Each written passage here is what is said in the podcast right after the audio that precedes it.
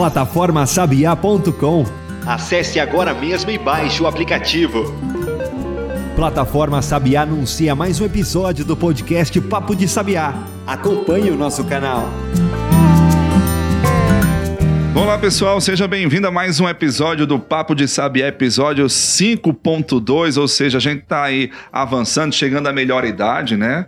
Depois de um ano, um ano e seis meses praticamente, de Amberg, de Papo de Sabiá, a gente aqui continua firme e forte. Bom, no episódio anterior vocês aí ouviram, quem não ouviu, fica o convite, ó falando aí sobre a questão do projeto Robot em Ação, uma iniciativa da UFES em parceria com a Petrobras. E hoje a gente continua com os mesmos entrevistados, os convidados, professor Gabriel, professor é, Silvio, para falar sobre ciência da computação. Para mim é uma área assim ainda meio estranha, porque eu não, enfim, é, codifico, decodifico muitos códigos, os algoritmos, mas eu vou deixar aqui para os professores é, falarem um pouquinho sobre isso. Eu acho que é a mesma coisa para você. Você domina bem a veterinária, Jean. Verdade. No laboratório, na, na qualidade dos alimentos, a gente desenrola, mas aí na computação a gente tem duas férias aqui hoje que vai falar um pouco pra gente sobre a importância dessa profissão que tanto cresce e tem um potencial aí para crescer ainda muito mais nos próximos anos, nas próximas décadas. Sejam bem-vindos mais uma vez, Silvio e Gabriel, a esse nosso Papo de Sabiá número 52. Eu já começo perguntando a questão da ciência da computação. É um curso ao nosso ver, né, novo em, em, relação em termos de Brasil, né, diante da questão da, da, da, da chegada da informática, da computação, eu acho que isso é, se configurou a partir da segunda metade do século passado e a gente vê uma, uma crescente né, é, potencialidade em relação a essa área. Então eu queria que vocês começassem a descrever o que, que se trata é, especificamente a ciência da computação. Obrigado novamente assim, pela apresentação. É, e o seguinte, né, assim, você falou, tão novo, né, tal, mas eu, a minha graduação, eu terminei há 20 anos, né? Quando eu olho assim, parece que foi ontem, né? Mas, mas o novo que eu falo assim, se vai em relação a outros cursos. Por exemplo, claro. direito é um curso muito antigo, é secular, né? Sim. Ciência da computação. Não, eu concordo com você. Talvez seja um cinquentão aí, quem sabe. é por aí, é por aí. E aí, assim, a ciência da computação, ela justamente tem esse nome por agregar muitas ciências, né? Na verdade, em alguns, alguns cursos são até cadastrados, o da UFRN foi cadastrado no plural, como ciências da computação, né? Porque são várias ramos, várias coisas que são conectadas ali e giram meio em torno dessa tecnologia digital, nada coisas. E aí eu posso agora separar em dois blocos, talvez mais macros, né? Que a gente consegue dizer, né? Gabriel é um cara muito mais daquilo que vocês xingam, né? Então, Gabriel cuida muito mais do software. E eu cuido mais daquela parte que vocês chutam quando estão chateados, né? Que é do hardware. Então, é, ela tem essas duas partes que são bem mais claras e dentro de cada parte dessa tem um monte de disciplina e um monte de coisa que dá para fazer e aplicar em praticamente qualquer outra coisa do nosso dia a dia, tá? Seja gravando um podcast ou ouvindo agora, a gente tá usando computação, tá?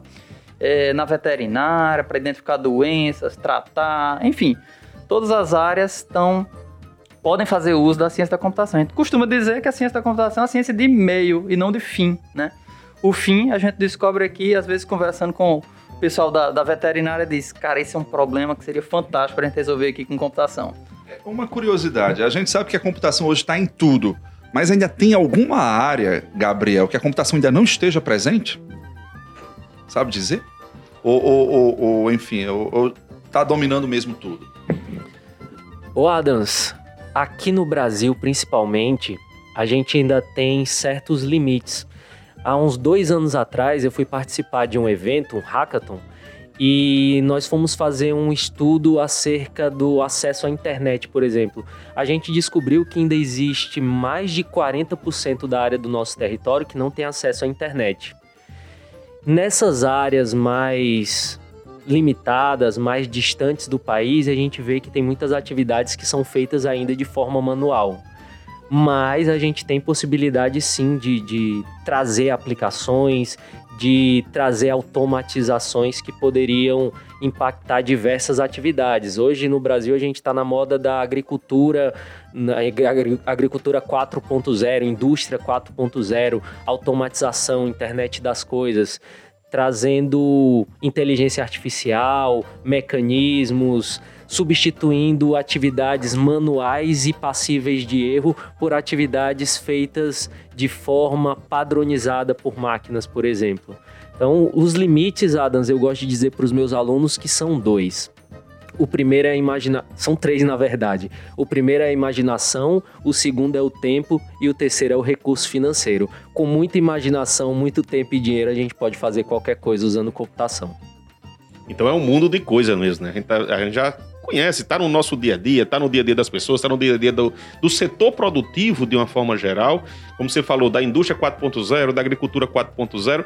Mas eu queria voltar um pouco.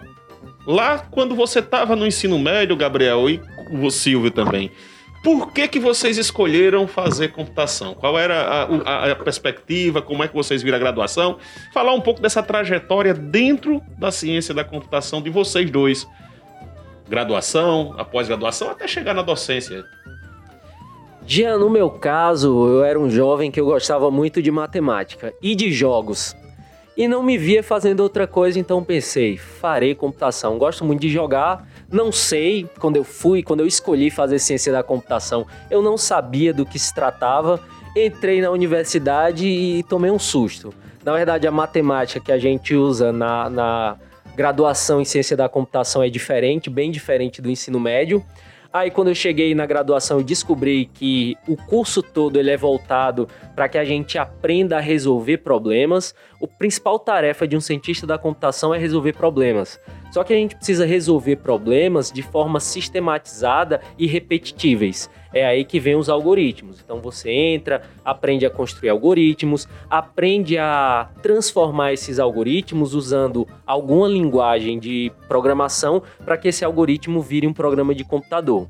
E aí tem várias áreas correlacionadas. Temos aplicações em redes de computadores, bancos de dados, inteligência artificial.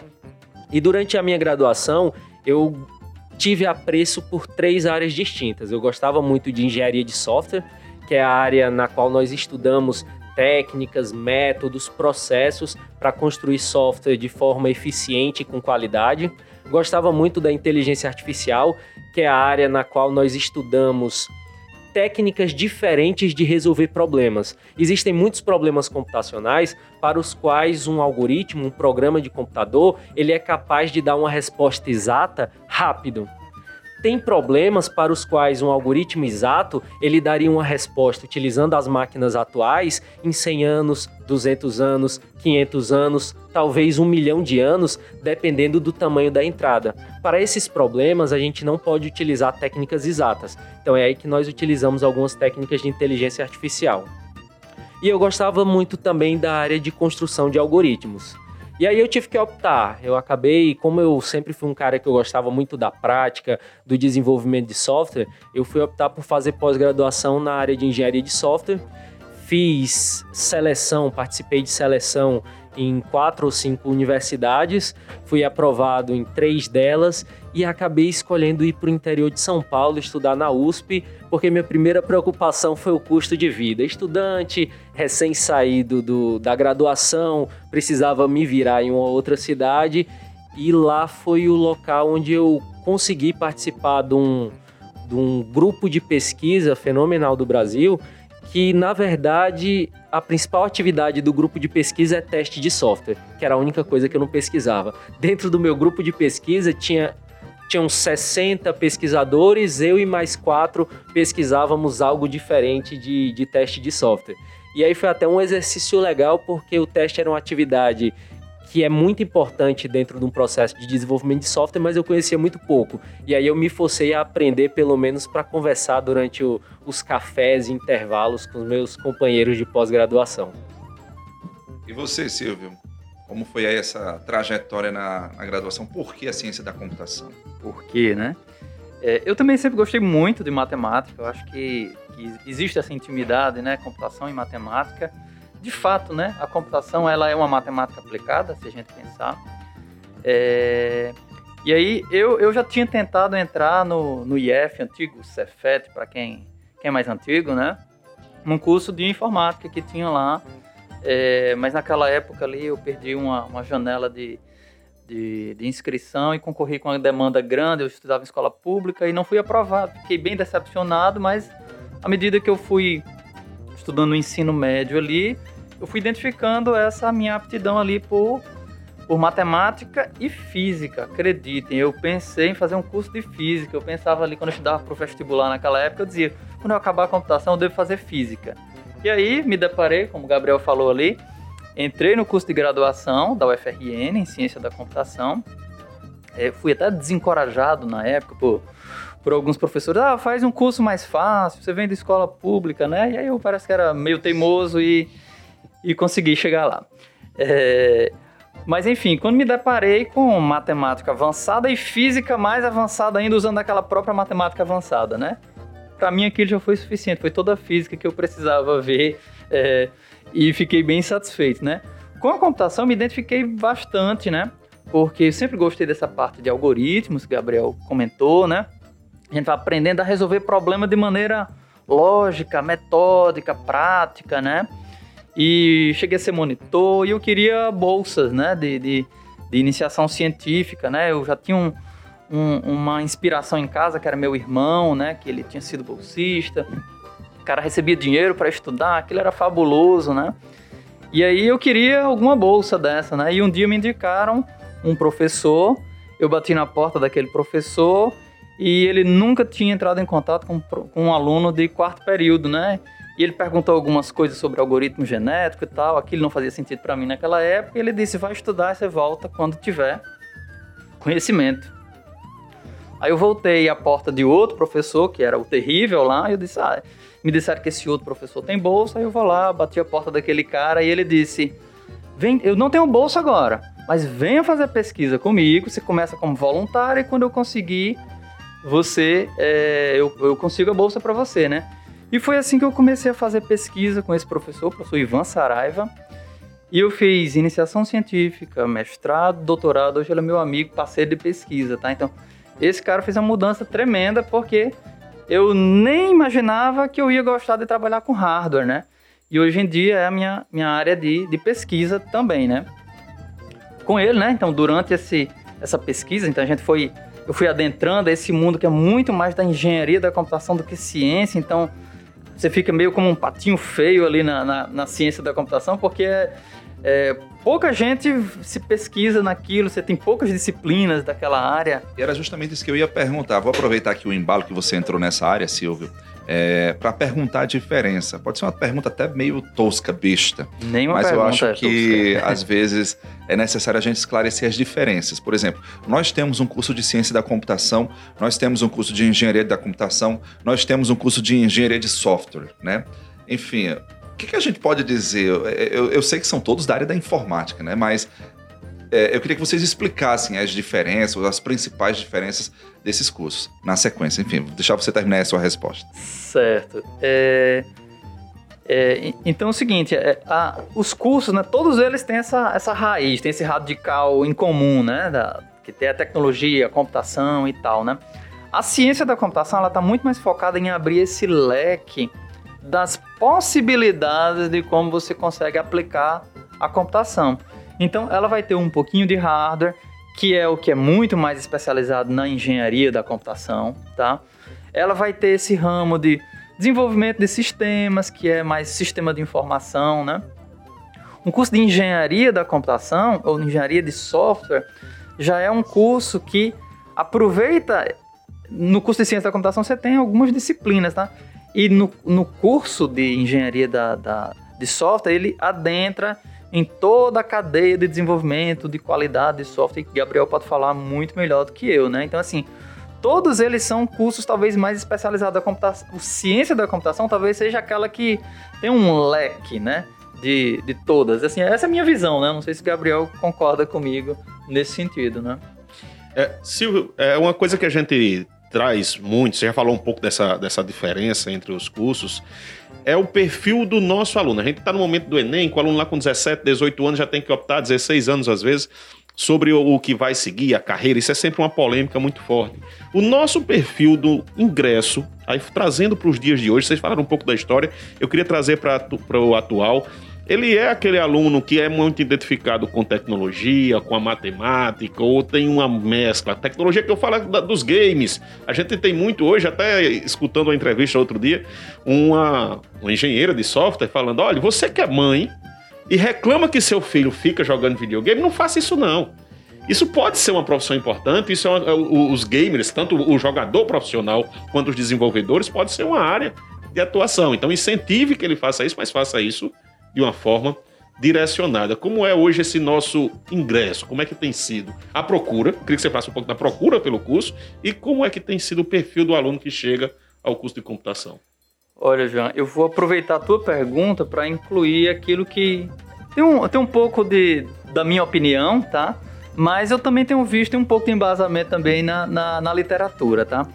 A gente tem percebido o que acontece, que em alguns países eles estão incluindo a disciplina de, de lógica, não vou dizer, é, é, é, colocado como computação, tá? A ciência da computação no currículo básico, tá? Então, diversos países estão fazendo isso, que é incluir basicamente a ideia de construção de algoritmos para resolver um problema, ou seja, construir um passo a passo, colocar ideias lógicas, usar ferramentas que você tem para resolver um problema, tá?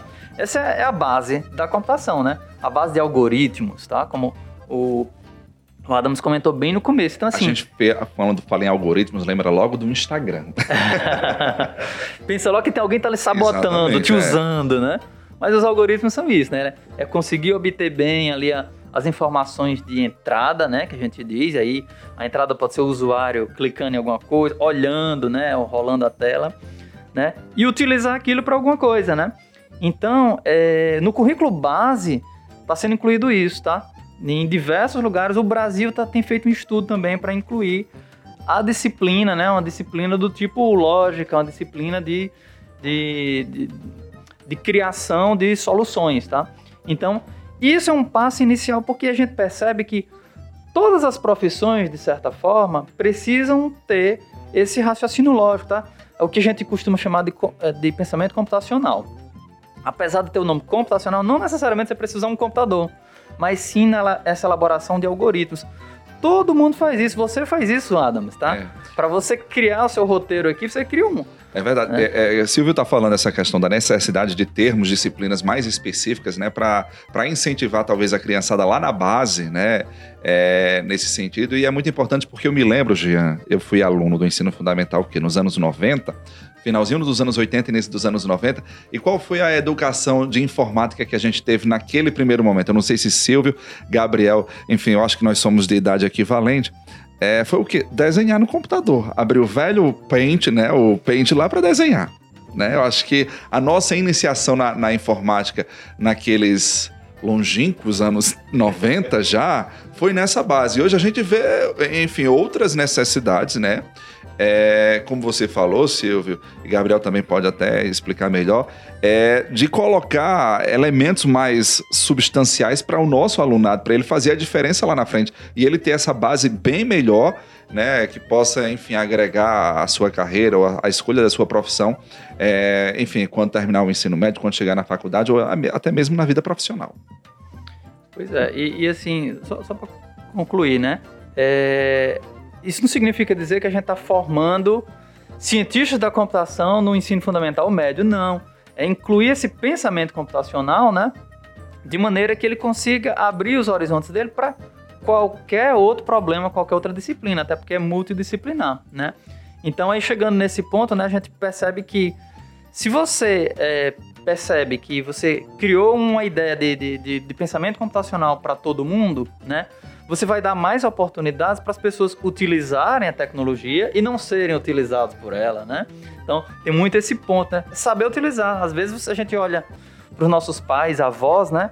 Que são de outra geração, eles acham que o celular é um negócio completamente que você não consegue. E um computador, então, aquilo é de outro mundo, né? Não dá para manipular. É, indo para o ponto que o João Berg falou, né? Então, assim, a gente percebe o seguinte, né? A computação, ela tem altos e baixos. Na época que eu entrei na computação, né, no, curso de ciência da computação, no ano 2000, é, tava naquele boom também, né? Então tava, era a profissão do futuro e tal, não sei o que. Depois deu uma esfriada, o mercado meio que foi se ajustando, outras profissões e tal. E agora a gente está revivendo novamente isso. A gente percebe na prática, eu vou deixar Gabriel trazer aí alguns números, algumas ideias do que a gente está vivendo na realidade, mas a gente está percebendo o seguinte: nós estamos recebendo, primeiro, muitos alunos bons, tá? A gente está com uma leva de excelentes alunos entrando agora aqui no curso Ciência da Computação aqui da UFESA. Principalmente depois que a gente mudou para um curso diurno, a gente percebeu uma, uma diferença gigantesca. E a gente tem é, atuado com esses alunos na extensão, em pesquisa, em diversas coisas em que a computação ela vai se encaixando, como eu disse, né? ela resolve o problema de qualquer área, né? E aí o mercado de trabalho então tá num boom aí gigantesco que aí já traz uma outra dificuldade que é fazer os alunos entrarem para essas atividades na universidade. Vamos fazer o seguinte, essas perspectivas e potencialidades, Gabriel volta no outro bloco. A gente vai dar só uma pausa agora aqui no nosso episódio, daqui a pouco a gente volta. Plataforma Sabiá. Ambiente digital interativo. Voltado a difundir as tecnologias demandadas e ofertadas na resolução de problemas do semiárido brasileiro. Acesse e segue a gente no Instagram.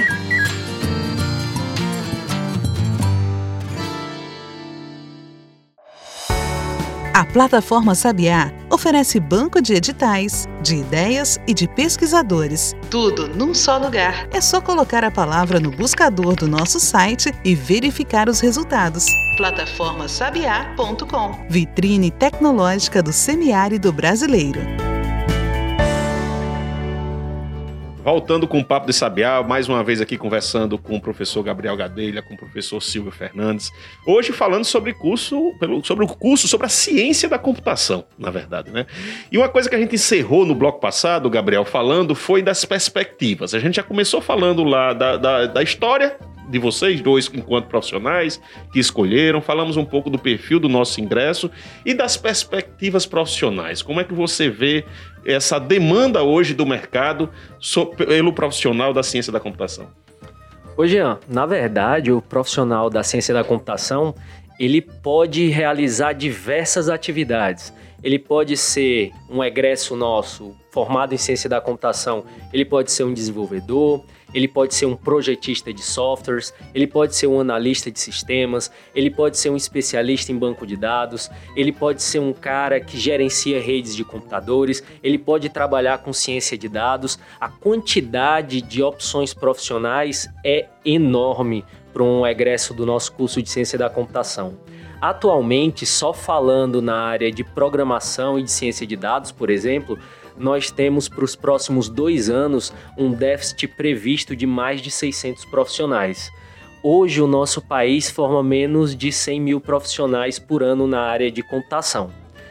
O alento para alguns é que a nossa área ela não é regulada. Então, se você gosta de matemática, se você gosta de resolver problemas, tem interesse em aprender área nova, você pode fazer um curso técnico ou um curso qualquer na internet e tentar virar um desenvolvedor. A diferença, o que eu gosto de falar para os nossos alunos, é que um aluno formado em ciência da computação na nossa universidade, ele vai ser um profissional diferenciado.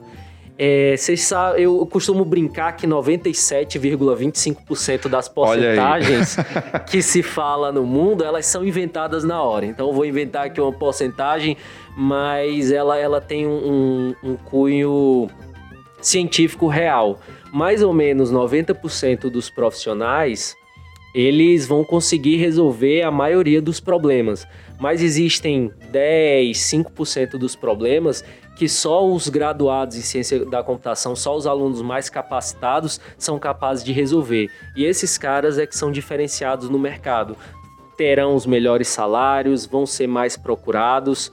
Dentro da área de computação, nós temos uma rede social que eu, eu tenho visto outras áreas usando, mas é, é muito gritante o uso frequente na computação, que é o LinkedIn a todo momento eu recebo mensagens de, de propostas de emprego, por exemplo. Eu tô lá fechado para trabalho, tá escrito que eu sou docente da universidade, mas a todo momento eu recebo propostas e direciono para os meus alunos.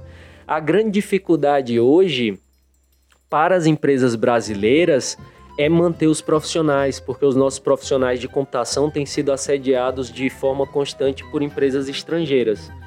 Para uma empresa sediada nos Estados Unidos, sediada na Europa, eles conseguem pagar uma faixa salarial que para eles lá é pequena, mas para um profissional aqui trabalhando remoto, vivendo em real, ganhando em dólar ou euro, é um, seria uma coisa bem satisfatória. Exatamente, eu já vou atrás de uma vaga também nesse quesito aí, né? Mas, mas Gabriel, você acredita que a ciência da computação a gente é, tem uma, é, é, seria uma das áreas onde essa questão da interdisciplinaridade é mais forte? Porque assim, a gente acompanhou no início do, do nosso episódio que ela está presente em todas as áreas. Então, assim, isso ficou mais evidente. Eu, eu, eu, eu faço até essa pergunta. Depois da pandemia, com essa necessidade da, das lives, do, do ensino remoto, da, da, da educação à distância, do trabalho remoto Isso, enfim, conseguiu ou está dando, sei lá, uma, uma potencialidade a mais a essa área da ciência da computação? É possível que sim, Adams, mas pra gente que é da área, sempre foi muito claro que realmente computação é uma área meio. Então ela precisa de áreas fins para que possa gerar um impacto. Mas de fato, o, a pandemia ter bloqueado nossos meios normais de ensino, de relações interpessoais, de trabalho, fez com que a computação fosse muito mais demandada, principalmente em termos de conectividade, de gerar espaços virtuais, de promover o homeschool, de promover o ensino remoto, de promover o trabalho remoto. Hoje, não só a computação, mas outras áreas têm se beneficiado muito do, do trabalho remoto.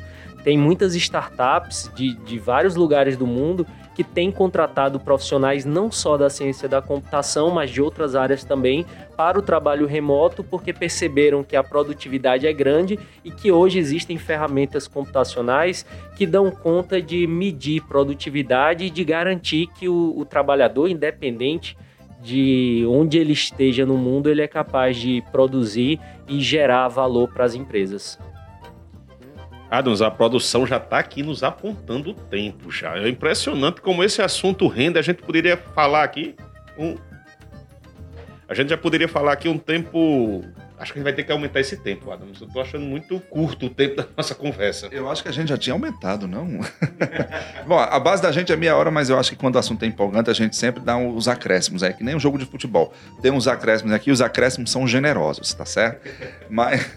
E não precisa de uso de VAR, né? Exatamente, é. A gente faz dentro dessa perspectiva. Mas você tem alguma pergunta ainda, Cristiano? Eu queria trazer assim, diante dessa perspectiva de trabalho tão promissora, em termos salariais, em termos de, de, de oferta de vagas, Aí eu queria direcionar a pergunta a Silvio, que já foi coordenador da pós, que é atualmente vice-coordenador da pós-graduação. Como é que a gente faz para aprender o aluno para fazer pesquisa?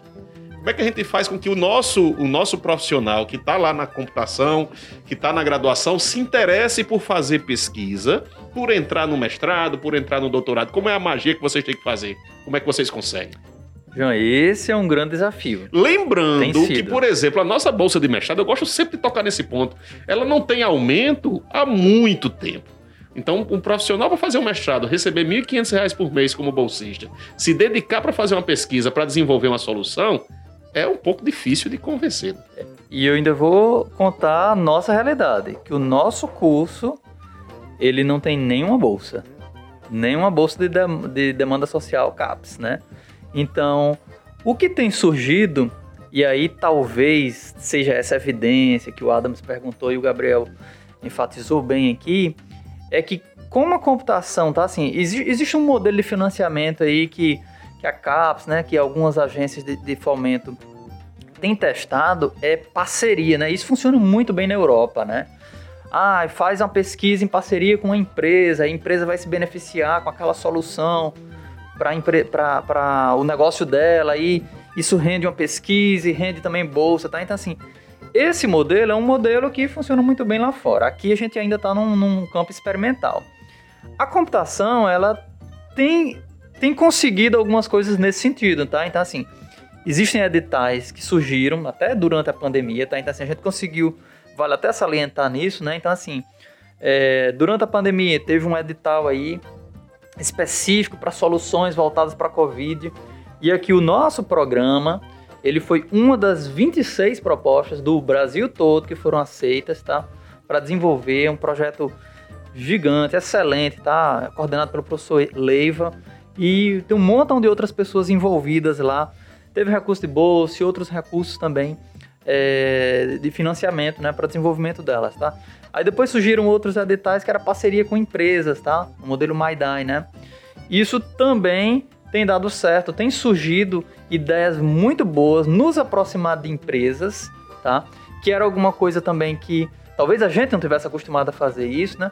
A conversar com empresas, entender, porque às vezes elas precisam de soluções realmente de ponta.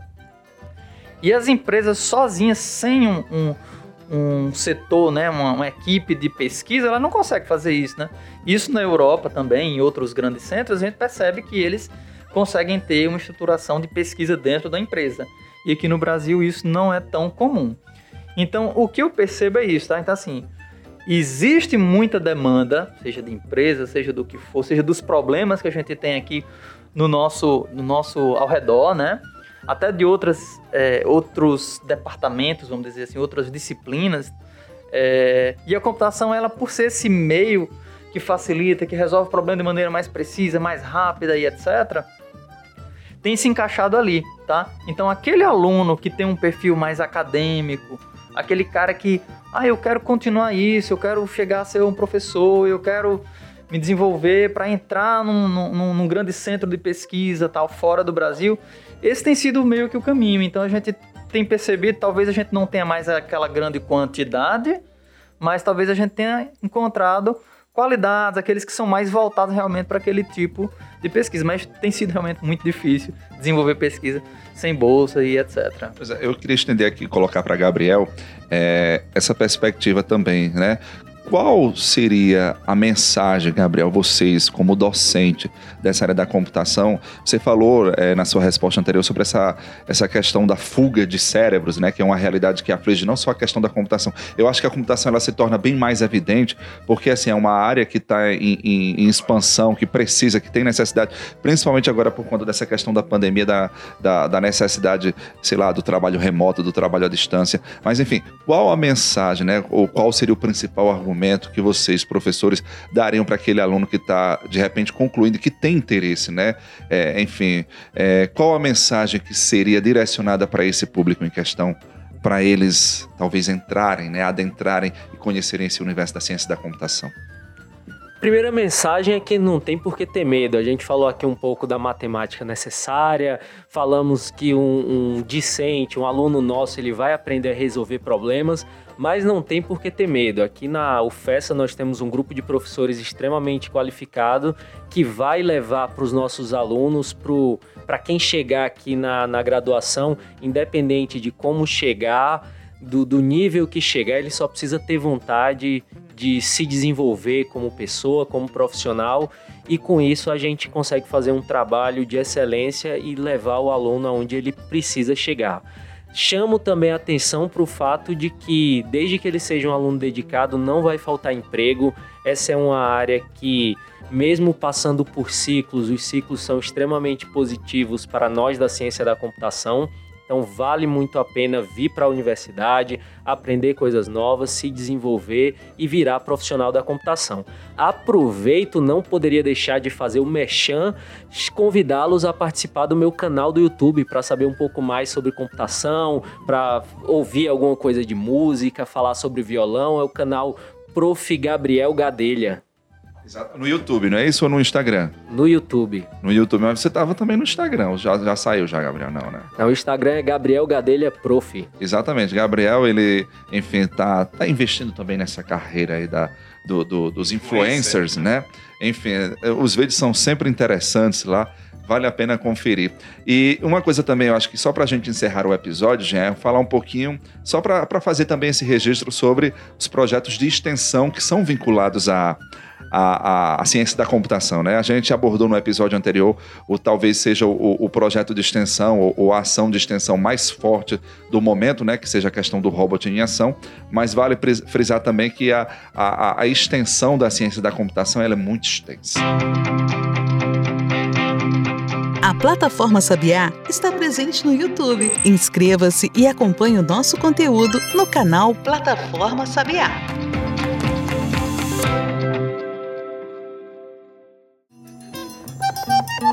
Só a plataforma Sabiá dispõe de funcionalidades para inventores, para financiadores e para a sociedade. Acesse plataformasabiá.com e veja qual serviço você deseja.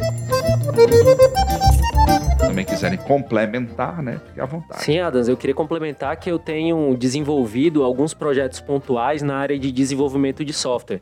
E o último projeto que eu fiz, por exemplo, foi inclusive em parceria com empresa, de tal sorte que os melhores alunos do projeto de extensão já foram contratados pela empresa com qual eu fiz parceria. São trabalhos que eu venho tentando fazer de tempos em tempos quando aparece algum espaço na agenda. E gostaria também que se você tem interesse procure se informar. Nós temos o nosso siga siga.fessa.edu.br. Lá do, do lado no menu esquerdo tem lá extensão. Vocês vão ver todos os nossos projetos de extensão e vocês podem procurar fazer filtros específicos. Procura lá por professor, aí você põe meu nome, Paulo Gabriel. É muito comum eu fornecer ações de extensão voltadas para o desenvolvimento de software. É, Silvio, a gente fala de extensão e Silvio também tem uma propriedade muito grande, inclusive já foi pró-reitor de extensão da casa, então tem essa essa simpatia, né, Silvio, também Tenho. com a extensão. A extensão, ela ganhou meu coração depois que eu entrei na universidade, né? Foi algo que eu descobri no meio do caminho, né? É, na verdade, eu tenho atuado nessa área de, de, de, robótica educacional, né? Normalmente eu, eu deixo em paralelo, tem o Robot em Ação, né? Que a gente comentou no outro episódio. E tem o Pensare, né? A gente sempre faz em parceria ali com a Secretaria de Educação do município aqui de Mossoró. Mas aí eu queria, não é exatamente extensão, mas aproveitar que é nessa área, né?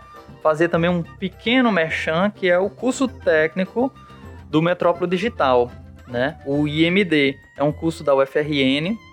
Aqui em Mossoró, a ênfase em redes de computadores, uma área que é essencial para esse mundo agora completamente conectado que a gente tem, né?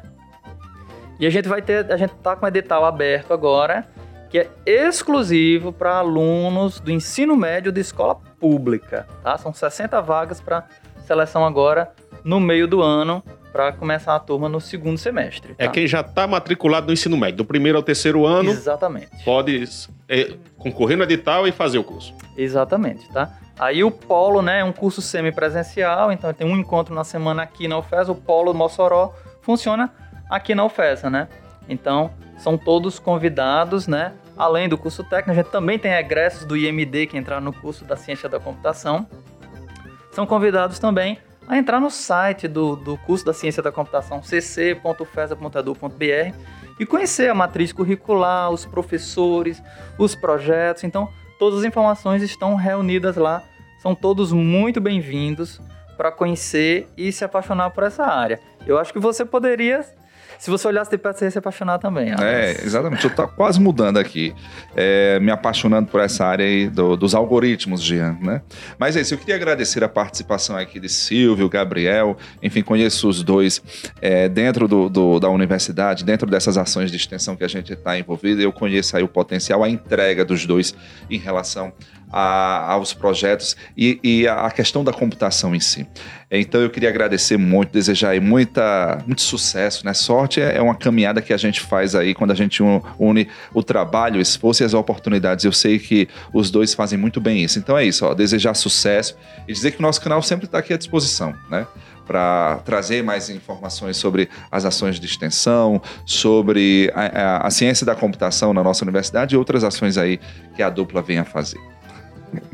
É isso, Adam. Encerramos aí esse ciclo, esse dueto desses dois episódios. Quem não escutou 51, escuta lá, que foi muito bom. Foi um sobre uma dessas ações de extensão. Talvez o carro-chefe, como o carro-chefe, como o Adams falou tão bem. E parabéns pelo trabalho de vocês. Eu fico encantado com as possibilidades que a universidade pode trazer, a, a educação pode trazer para as pessoas. E a computação hoje é uma área que tem esse potencial transformador enorme. E o, o trabalho que vocês vêm desenvolvendo, o trabalho que vocês vêm fazendo dentro da UFES, na, impactando a sociedade de uma forma geral, seja com a pesquisa, seja com a extensão ou com o ensino, é extremamente louvável. Eu quero compartilhar esse sentimento de agradecimento pela participação no episódio e a gente ajudar a divulgar é um pouco através da plataforma Sabiá, do Papo de Sabiá, esse, essa área que é excelente. Valeu, gente. É isso. Valeu pela sua companhia, pela sua audiência. A gente volta em breve com mais informações, mais episódios aqui no nosso canal. Valeu, grande abraço e cuidem. Até a próxima. Você ouviu Papo de Sabiá. Podcast da plataforma Sabiá, uma iniciativa da Universidade Federal Rural do Semiárido em parceria com o Ministério do Desenvolvimento Regional. Até a próxima!